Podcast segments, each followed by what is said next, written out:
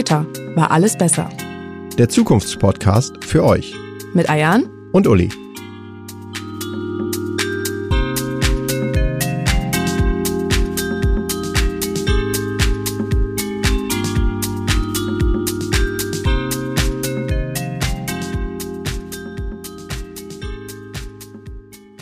Hallo und herzlich willkommen. Heute möchte ich mit Uli über eines unserer Lieblingsthemen sprechen. Und ich glaube, es ist auch eins von dir, die Freizeit. Was ist eigentlich echte Freizeit? Wie hat sie sich entwickelt und wie wollen wir sie zukünftig gestalten? Uli, du hast mir mal erzählt, in deinem Stammbuch steht als Beruf Freizeitforscher. Damit bist du wahrscheinlich in Deutschland so ziemlich der Einzige, der das sagen kann. Wie kam es dazu und was macht eigentlich Freizeitforschung? Das stimmt, ja, da hast du recht. Ich habe ja als Studienschwerpunkt Freizeitpädagogik studiert. Und als ich dann geheiratet habe, habe ich damals im Freizeitforschungsinstitut gearbeitet, also dem Vorgänger der Stiftung, für die wir jetzt beide tätig sind. Und als ähm, Pia und ich dann im Standesamt standen, da wurde ich gefragt, was für ein Beruf da eingetragen werden soll. Und da habe ich dann eben spontan Freizeitforscher gesagt. Der Standesbeamte hat damals natürlich nachgefragt und wir haben dann kurz darüber gesprochen, was Freizeitforschung ist. Und ähm, ja, wenn ich das einfach ausdrücken würde, würde ich sagen, die Freizeitforschung versucht mehr über unsere freie Zeit zu erfahren. Und für mich oder für uns ja auch in der Stiftung geht es dann immer drin, darum in so einem zweiten Schritt halt aus den gewonnenen Erkenntnissen halt auch bestimmte Handlungsempfehlungen zu geben. Jetzt ganz gleich, ob für die Politik, die irgendwas entscheiden soll, aber auch für die Medien, für die Wirtschaft, für den Bürger. Und ich glaube selbst, wir beide, wir lernen ja immer eine ganze Menge, wenn wir unsere Befragung ins Feld geben. Nenn uns doch schon einmal drei Fakten vorab.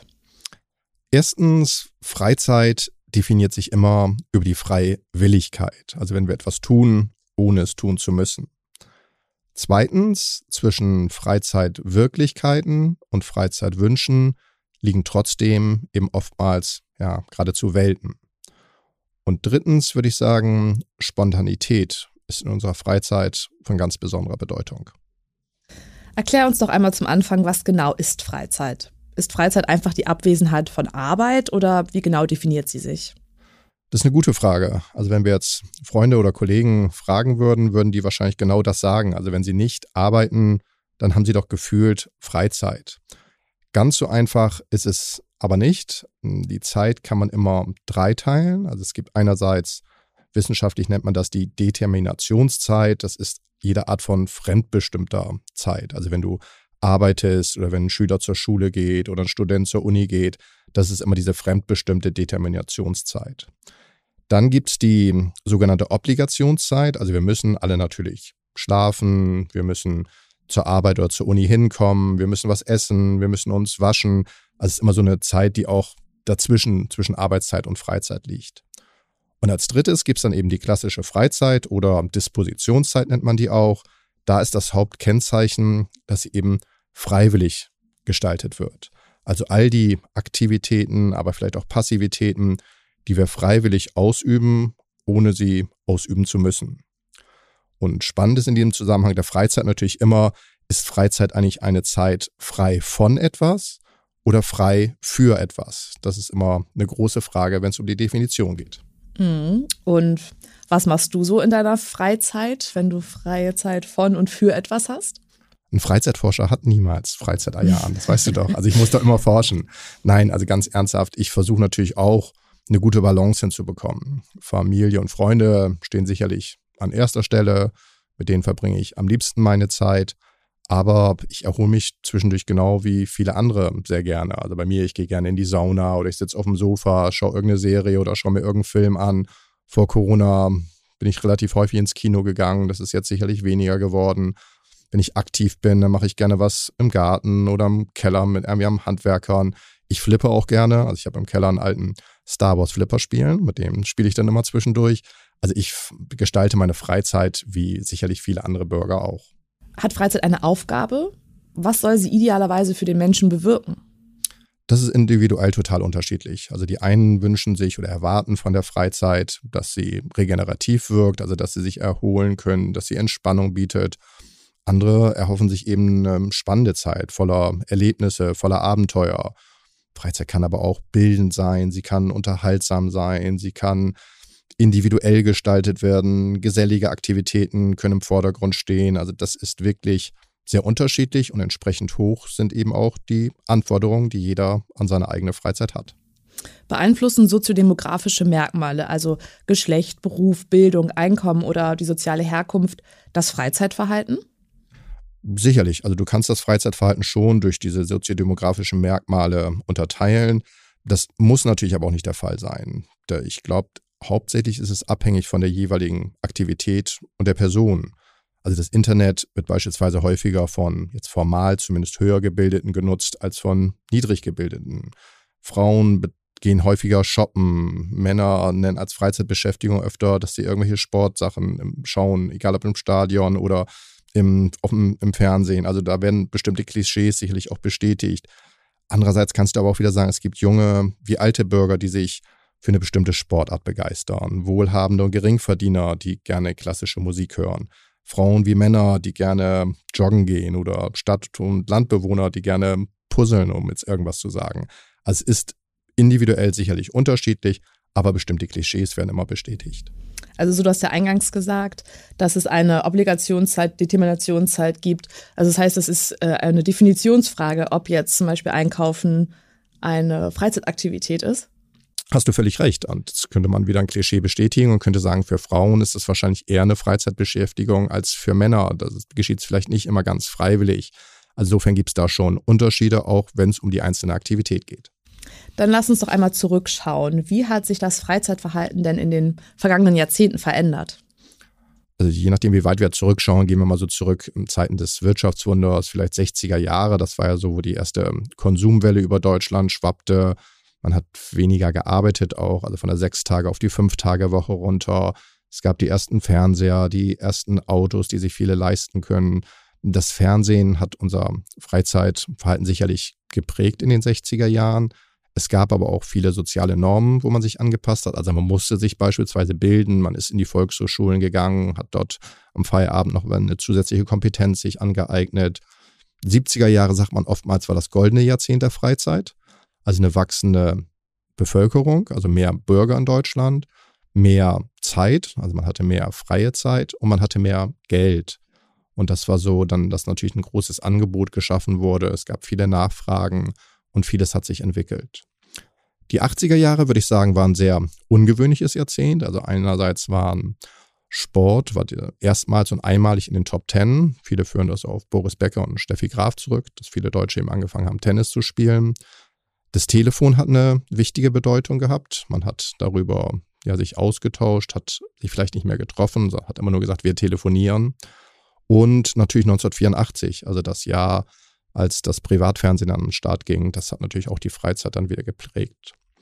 90er Jahre das Internet kam auf, 2000er das Smartphone, dann Social Media mit Facebook 2.6. Also da hat sich natürlich auch immer sehr viel dann verändert. Letztes Jahrzehnt, würde ich sagen, sind es nicht mehr nur die Aktivitäten, die sich verändert haben, sondern auch deren Nutzung. Also Fernsehen ist zum Beispiel zu einer Art Nebenbei-Medium geworden. Also früher war man ja still vom Fernseher, man hat sich gestört gefühlt, wenn es an der Tür geklingelt hat oder das Telefon geklingelt hat. Heute wird nebenbei gebügelt, gegessen, sich unterhalten. Also es hat sich wirklich auch verändert. Zudem wollen die Bürger heute, glaube ich, das ist wirklich auffällig, mehr Abwechslung in der Freizeit haben. Also spätestens alle zwei Stunden soll etwas Neues passieren. Und entsprechend aktiv sind viele Bürger, nehmen sich gerade am Wochenende auch dann gerne mal zu viel vor. Hm. Und dieses Überangebot, das ist eben für die eine Bereicherung, bei anderen führt es eben aber auch zu Stress und Überforderung. Und zu den Verlierern zählen gegen der eigenen Wünsche, über die sprechen wir wahrscheinlich nachher noch, gerade in den letzten Jahren eben alles Zwischenmenschliche, also Freunde treffen, Bekannte zu sich nach Hause einladen, Zeit mit den Enkeln, mit den Nachbarn. Das äh, hat alles in den letzten Jahren eben abgenommen. Nehmen wir uns vielleicht zu viel in der Freizeit vor? Du hast ja gerade schon vom Freizeitstress gesprochen. Eine Sache, die ich und auch viele meiner Freunde als etwas Positives in der Corona-Zeit wahrgenommen haben, ist, dass wir endlich alle keinen Freizeitstress mehr hatten. Hm, ja. Und dabei hast du eingangs ja gesagt, dass Freizeit sich über Freiwilligkeit definiert. Wie passt das denn zusammen? Da hast du völlig recht. Also zwischen den tatsächlichen Freizeitverhalten und den Freizeitwünschen, die wir haben, liegen wirklich oftmals Welten. Und ein Hauptgrund für diese Diskrepanz ist eben der oftmals vielleicht auch selbstgemachte Stress in der Freizeit. Also wir springen von Aktivität zur nächsten Aktivität, üben dann bestimmte Freizeitaktivitäten parallel aus, wollen überall dabei sein, vor lauter Angst, was zu verpassen. Und entsprechend nehmen wir uns in der Freizeit oftmals zu viel vor, versuchen jede freie Minute auch in der Freizeit zu optimieren, vielleicht auch nur zu nutzen. Das ist schon etwas, was nicht einfach ist. Wir sind Getriebene. Also ich merke es gerade auch bei meinen Studis, wenn ich denen irgendwie oder vielleicht die Geschichte dazu auch. Also ich mache ja einmal pro Jahr eine Exkursion mit meinen Studierenden in die USA und da machen wir wirklich viele tolle Sachen. Und es gibt nur zwei Regeln, wenn du mitfahren willst. Also einerseits, du musst eine Woche nur Englisch sprechen, das ist eine Höflichkeitsfrage. Und die zweite Voraussetzung ist, um mitzufahren, ist, du darfst eine Woche dein Smartphone nicht benutzen. Mhm. Und meine Studis jetzt immer sagen, ja, das ist ja unmöglich, wo ich sage, nee, nee, das ähm, ziehen wir durch und das machen wir. Und dann evaluiere ich das immer nach einer Woche. Und dann ist es wirklich auffällig, dass die Studis dann sagen, das war an sich das Beste. Also wir haben das Footballspiel wirklich wahrgenommen und ich versucht, das perfekte Bild zu machen. Wir haben uns wirklich mit den amerikanischen Studierenden unterhalten und irgendwie Spaß gehabt, anstatt jetzt ständig, weil wir nicht wissen, was wir sagen sollen, ins Handy reingucken. Und wir haben jetzt nicht irgendwie Zeit damit verbracht, jede Aktivität, die wir machen, schnell zu posten und irgendwie zu Hause weiterzuleben, sondern wir haben uns einfach auf die Situation eingelassen. Das ist wirklich nicht einfach und ähm, ja, manchmal muss man als Professor auch solche Regeln vorgeben. Und klappt das bei den Studis dann auch im Alltag, wenn wir wieder in Deutschland sind? Mhm. Oder was empfiehlst du ihnen dort? Da hast du natürlich völlig recht. Also da sagen mir meine Studis auch immer, dass das jetzt im Alltag nicht so einfach ist und sie doch da in alte Gewohnheiten sehr schnell wieder reinkommen. Was ich dann schon sage ist, und woran ich auch wirklich glaube, ist, dass man sein persönliches Wohlergehen des Tages aber zum entscheidenden Kriterium machen muss. Natürlich ist man manchmal froh, wenn man irgendwo mit dabei war, wenn man sich sportlich betätigt hat, wenn man mitgefeiert hat, wenn man was erlebt hat. Aber manchmal ist es eben auch schön, kürzer zu treten. Und es kann wirklich wohltun sein, auch mal was zu verpassen, dem Gefühl nachzugeben, dass man vielleicht auch nicht überall dabei sein muss. Und ich plädiere immer für so eine gute Balance zwischen den Gegensätzen. Das ist für mich der Schlüssel zum Erfolg. Also Anspannung und Entspannung. Pläne und Spontanität, Ruhe und Aufregung. Das ist natürlich nicht einfach, das ist mir völlig klar, aber es lohnt sich wirklich darüber nachzudenken. Und mir ist klar, dass nicht jetzt man mal eben von jetzt auf gleich seine ganzen Freizeitgewohnheiten umstellen kann. Aber vielleicht schafft man es doch zwischendurch, vielleicht an einem Tag der Woche, an einem Abend. Und das ähm, lohnt sich dann schon. Mhm. Die Stiftung gibt es ja schon mein ganzes Leben lang und äh, sie untersucht auch so lange schon das Freizeitverhalten. Und jetzt habe ich mal in die Daten geschaut, was denn so die beliebtesten Freizeitaktivitäten der Deutschen sind. Und da fällt ganz stark auf, dass die beliebtesten Aktivitäten alle medial geprägt sind. Und mhm. spätestens seit ähm, dem Einzug des Fernsehers in die Wohnzimmer hat sich ja das Fernsehen zu der beliebtesten Aktivität nach oben gearbeitet und ist jetzt seit Jahren immer auf Platz eins. Nur in den letzten drei Jahren hat es das Internet geschafft, äh, das Fernsehen vom Thron zu stoßen. Und 96 Prozent der, der Deutschen sagen, dass sie ja regelmäßig das Internet nutzen. Auch ansonsten sind ja weiterhin die medialen Aktivitäten wie jetzt Musik oder Radio hören, Smartphone spielen, telefonieren und so weiter ähm, total dominant in unserer Freizeit vertreten. Aber wenn wir jetzt mal das ähm, Smartphone, was man ja eben auch häufig nebenher nutzt, also zum Musik hören, ähm, als für Google Maps, als Navi, wie, wie ich gerade sagte, zum Musik hören beim Joggen oder zum Lesen in der Bahn und so weiter. Wenn wir das mal zur Seite stellen und uns anschauen, was wir denn sonst so machen, wenn es jetzt keine Medien gäbe. Wie sieht das Freizeitverhalten der Deutschen dann aus? Spannende Frage. Also, du sagst ja selber, wir untersuchen ja immer die 100 häufigsten Aktivitäten jedes Jahr und es fällt wirklich auf, dass die Medien so dominant sind. Aber wenn wir jetzt mal das alles außen vor lassen würden, dann stellen wir eben doch fest, dass es gewisse Highlights des Monats gibt. Das sind oftmals ein Treffen mit anderen und die Erholung. Und jetzt alleine, wenn ich mir anschaue, welche Aktivitäten wenigstens von einer Mehrheit der Bevölkerung wenigstens einmal der, pro Woche ausgeübt werden, dann stellen wir eben fest, dass es bei diesen ganzen erholsamen Aktivitäten nur zwei Stück gibt. Also wenigstens die Hälfte der Bürger sagt, sie faulenzen mindestens einmal pro Woche oder schlafen einmal die Woche bewusst aus. Das muss man sich mir überlegen, es sind nur zwei Aktivitäten, die wirklich dieser Erholung dienen. Wenn es um die sozialen Aktivitäten gibt, geht, dann gibt es auch nur zwei Aktivitäten, die von einer Mehrheit der Bevölkerung ausgeübt werden. Das ist über wichtige Dinge reden und mal einen Kaffee mit anderen zusammen zu trinken. Und bei den Aktivitäten, da sind es mindestens drei Aktivitäten. Das ist der Spaziergang, die, der Aufenthalt in der Natur und etwas für die eigene Gesundheit tun. Aber wir sehen eben schon von diesen 100 Aktivitäten wirklich wenig, die nicht medial sind und massenhaft ausgeübt werden. Mhm. Ich habe dann auch noch das Gefühl, dass ähm, veraltete Freizeitbeschäftigungen wieder in sind. Sehe ich äh, auch in meinem Freundeskreis, also vom Puzzeln übers Angeln, Stricken, Gärtnern, Täuscht das oder ähm, ist das jetzt die Folge von Corona? Mm, nee, täuschen tut das glaube ich nicht, aber klar, Corona hat da einen großen Einfluss. Also gerade in den letzten zwei Jahren haben wir ja alle furchtbar viel Zeit zu Hause verbracht. Das war jetzt nicht immer freiwillig, aber es ist ja erstmal egal. Und insofern wurden diese Aktivitäten natürlich alleine deshalb schon häufiger ausgeübt. Aber ich glaube, der Zuwachs ist jetzt nicht nur auf die Pandemie zurückzuführen. Es gab ja vorher auch schon so ein bisschen diesen Trend hin zur Nostalgie. Also ein Teil der Bevölkerung, die sehen sich eben nach Entschleunigung. Die versuchen in Aktivitäten vergangener Zeiten Ruhe und Erholung zu finden. Also insofern, die Pandemie hat es gefördert, aber diesen Trend, der ist wirklich da. Und woher kommt dieser Wunsch nach Nostalgie? Hm. Wir leben ja in so einem Zeitalter der Optimierung. Also alles muss in unserem Leben optimiert werden. Die Arbeit wird optimiert, der Weg zum Supermarkt, der Körper soll möglichst perfektioniert werden. Und natürlich denken auch viele darüber nach, die eigene freie Zeit zu optimieren. Und darunter leidet natürlich die Freizeit. Also früher stand eher der Spaß im Vordergrund, heute eben eher der Zweck. Also wenn wir zum Beispiel den Sport nehmen, Früher war es eher, weiß nicht, dass man im Verein irgendeinen Sport ausgeübt hat, dass es aber auch wichtig war und Spaß gemacht hat, dann, weiß nicht, in einer Umkleidekabine Blödsinn zu reden, danach noch irgendwie zusammen eine Cola zu trinken. Heute ist es eben eher auf die Aktivität ausgerichtet. Ich will irgendwie trainieren, ich will den Körper stehlen. Das hat sich einfach verändert.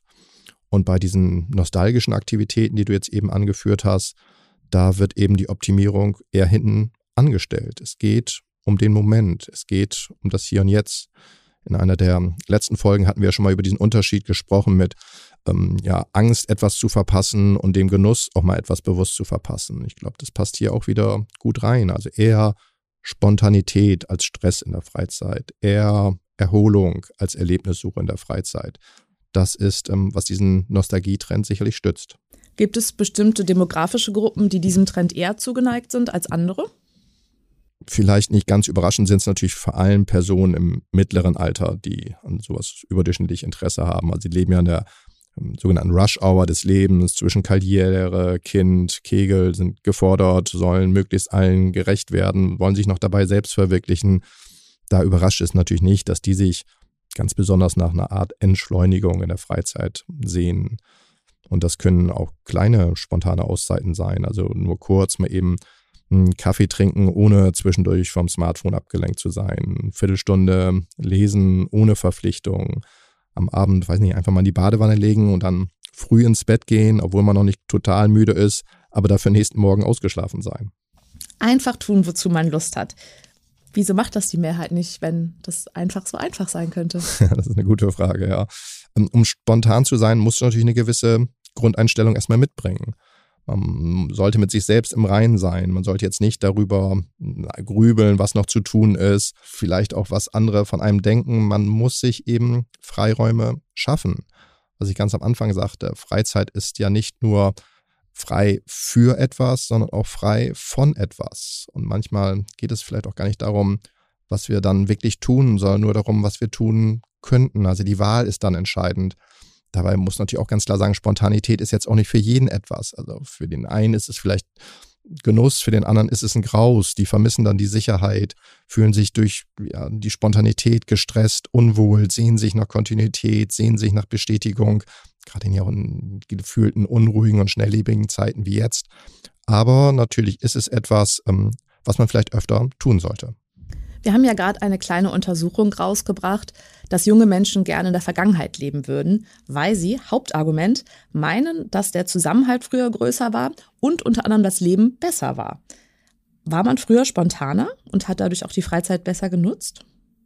In manchen Bereichen sicherlich, in anderen aber auch wieder nicht, muss man auch sagen. Also früher gab es ja de facto erstmal viel weniger Freizeitangebote. Also vergessen wir nicht noch. Bis in die 1980er Jahre gab es drei Fernsehprogramme. Die Nationalhymne wurde um Mitternacht gespielt, dann gab es ein Testprogramm bis zum nächsten Morgen. Heute kannst du 24-7 wahrscheinlich 100 verschiedene Sender dir anschauen. Und in der Vergangenheit war natürlich dann auch die Medienzeit geringer dadurch und größer damit die Möglichkeit, auch spontan etwas zu unternehmen, zu spielen, vielleicht auch einfach was zu machen. Ein geringeres Freizeitangebot fördert auch immer die Kreativität und damit auch die Spontanität, eben sich irgendwas zu überlegen. Aber früher gab es natürlich andererseits auch wieder mehr Einschränkungen, mehr Richtlinien, mehr Verpflichtungen, mehr Konformität, die die Spontanität selber auch oftmals eingeschränkt haben, vielleicht sogar teilweise verhindert haben. Und zudem war der Umfang der Freizeit früher auch einfach geringer. Also viel Freizeit wurde dann eben entsprechend zur Erholung, Regeneration von und für die Arbeit genutzt. Insofern, das war früher schon einfach anders. Wie viel Freizeit haben wir in Deutschland denn heute durchschnittlich? Hm, das haben wir mal untersucht. Ein Berufstätiger in Vollzeit, der hat jetzt auf die Stunden berechnet, 2530 Stunden sind es, glaube ich, Freizeit. Wenn man das so ein bisschen aufs Jahr verteilt, das sind 29 Prozent. Also das ist gar nicht so wenig, aber auch nicht so viel. Die übrigen fast drei Viertel verbringen wir eben mit Arbeiten, mit Schlafen, diese Obligationszeit, von der ich vorhin gesprochen habe, wobei Arbeitszeit auch nur 20 Prozent ausmacht, das darf man auch nicht vergessen. Natürlich auch große Unterschiede innerhalb der Bevölkerung, das will ich nicht verhehlen. Also Ruheständler haben am meisten Freizeit. Hausfrauen, Hausmänner haben statistisch gesehen überdurchschnittlich wenig Freizeit. Am stärksten an Freizeit eingebüßt, das ist ganz interessant, glaube ich noch, haben junge Bürger. Also da merkt man wirklich die Verdichtung des Lebens von 13 auf 12 Jahre beim Abitur, auch die gestiegenen Anforderungen im Alltag. Aktuell haben junge Menschen noch vier Stunden, fünf Minuten Freizeit. Vor zehn Jahren war es fast eine Stunde mehr. Wow. Ist das genug Freizeit? Hm, schwere Frage. Also häufig ist es ja gar nicht die tatsächliche freie Zeit, die zu kurz ist, sondern eher das Gefühl, dass wir zu wenig Freizeit haben für eben all die Dinge, die uns wichtig sind, die vielleicht auch liegen geblieben sind. Und jetzt bevor sich der Erholung oder dem Hobby, den Freunden gewidmet wird, wollen viele Bundesbürger oder müssen vielleicht auch noch produktiv sein, wollen noch bestimmte Sachen erledigen. Also das ist bei dir wahrscheinlich nicht anders. Wenn du nach Hause willst nach der Arbeit, dann ist ja nicht, dass du sofort Freizeit hast. Du kaufst noch schnell das Armbrot, du stellst noch eine Wäsche an, Kinder fordern Aufmerksamkeit, weiß nicht, eine Freundin will noch zum Geburtstag gratuliert bekommen, Nachbarn Termin zum Grillen machen und so weiter. Und jetzt rede ich noch nicht mehr von den großen Sachen, also dann nicht mehr Hausputz, Urlaubsplanung, Steuererklärung, all diese Sachen kommen dann ja auch noch irgendwann es dauert einfach, bis du die Zeit findest, dich mit dem Buch aufs Sofa zu setzen. Und ein anderer Punkt dabei ist immer noch, dass Erlebnisse in der Freizeit natürlich auch nach wie vor einen hohen Stellenwert haben. Wir identifizieren uns über unser Freizeitverhalten, vielleicht auch deutlich mehr als früher. Das ist ja immer dieses Motto, wenn ich dir erzähle, was ich jetzt am Wochenende erlebt habe oder was ich gestern erlebt habe.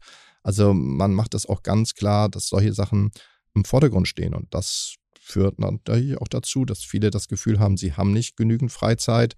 Der Freizeitdruck ist da, der Freizeitstress ist da und wir machen nicht wirklich das, was uns gut tut. Man kann also nie genug Freizeit haben. Ähm, wie ist es denn um die Freizeitwünsche bestellt? Was wünschen sich die Deutschen für ihre Freizeit? Das ist wirklich auffällig. Also wenn wir vorhin oder eben gesagt haben, wir Deutschen machen sehr viel mediale Aktivitäten in der Freizeit, dann wäre es ja nur logisch, dass das auch die Wünsche widerspiegelt. Das ist aber nicht der Fall. Besonders groß ist bei den Wünschen der Wunsch nach spontanen Unternehmungen, nach spontanen Verabredungen. Zusätzlich aber auch regenerative Sachen, also öfter ausschlafen, Muße tun, nichts tun. Drei Viertel wollen sich gerne öfter in der Natur aufhalten. Fast ebenso viele wollen einen Tagesausflug unternehmen, wollen Freunde treffen, essen gehen, Zeit mit der Familie. Also wirklich auffällig, dass viele gerne außerhalb der eigenen vier Wände mehr Zeit verbringen würden und möglichst nicht mehr Zeit für die Medien. Uli, wir sind schon fast wieder am Ende. Darum äh, kommen wir doch nochmal zu unserer Kategorie. Was kommt, was bleibt, was geht. Als erstes, was bleibt? Freizeit bleibt von besonderer Bedeutung, ich glaube, für jeden von uns. Auf diese freuen wir uns. Ähm, diese ist das Highlight des Tages, der Woche. Also das wird auch in Zukunft so bleiben. Was geht? Hm, lange Zeit war ja diese Individualisierung der Freizeit angesagt, auch noch so aktuell, glaube ich, in vielen Bereichen. Und entsprechend ausdifferenziert ist ja auch in der Gegenwart das Angebot. Für jeden ist an sich genau das richtige Angebot dabei. Ich glaube, dies hat wirklich bald seinen Höhepunkt erreicht oder vielleicht sogar überschritten. Ich glaube, Gemeinschaft, Geselligkeit werden wieder wichtiger werden, gerade oder auch in der Freizeit. Insofern werden viele Angebote, glaube ich, auch nicht dauerhaft in der Freizeit bestehen. Und was kommt? Also die Ergebnisse unseres Freizeitmonitors zeigen recht deutlich, dass sich die Bürger in ihrer Freizeit wirklich mehr Zeit zur Erholung und für soziale Kontakte wünschen. Ich glaube, in so einer zunehmend hektischen, medialisierten Welt, da wächst eben das Bedürfnis nach Ruhe auf der einen Seite, auf der anderen Seite aber auch nach Geselligkeit. Gerade die junge Generation, die würde sich, glaube ich, in Zukunft lieber mit Freunden treffen, als nur darüber zu skypen, zu posten, zu texten oder zu telefonieren, dass man sich mal wieder treffen sollte. Dazu passt auch mein Fun Fact, den ich äh, wie immer zum Abschluss für euch habe. In den 50er Jahren war aus dem Fenster schauen eine der beliebtesten Freizeitaktivitäten. In diesem Sinne legt auch das nächste Mal im Bus oder in der Bahn das Handy zur Seite und schaut, was die Menschen um euch herum so treiben. Tschüss und bis zum nächsten Mal. Und wenn euch diese Folge gefallen hat, dann lasst doch ein Like da und vergesst nicht, uns zu abonnieren.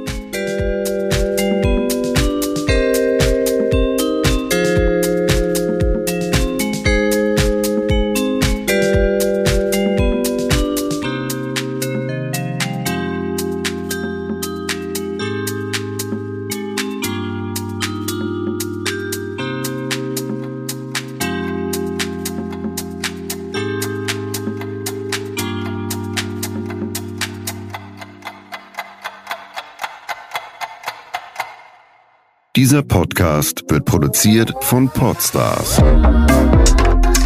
bei OMR.